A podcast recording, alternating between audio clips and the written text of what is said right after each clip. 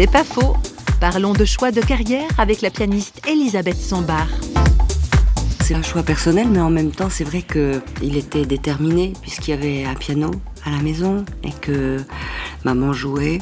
Donc c'était un instrument qui m'était familier. Mais euh, là où j'ai su que c'était quand même un choix personnel, c'est que quand j'ai eu la possibilité d'en choisir un autre, il n'a pas été question pour moi d'un autre instrument. J'ai toujours su que je serais pianiste. Mais euh, j'aurais beaucoup voulu être médecin. D'ailleurs, quand j'étais petite, à l'école, on nous demandait de mettre dans l'ordre euh, les métiers. On avait droit à trois. Et je me souviens que j'écrivais toujours médecin, avocate, pianiste.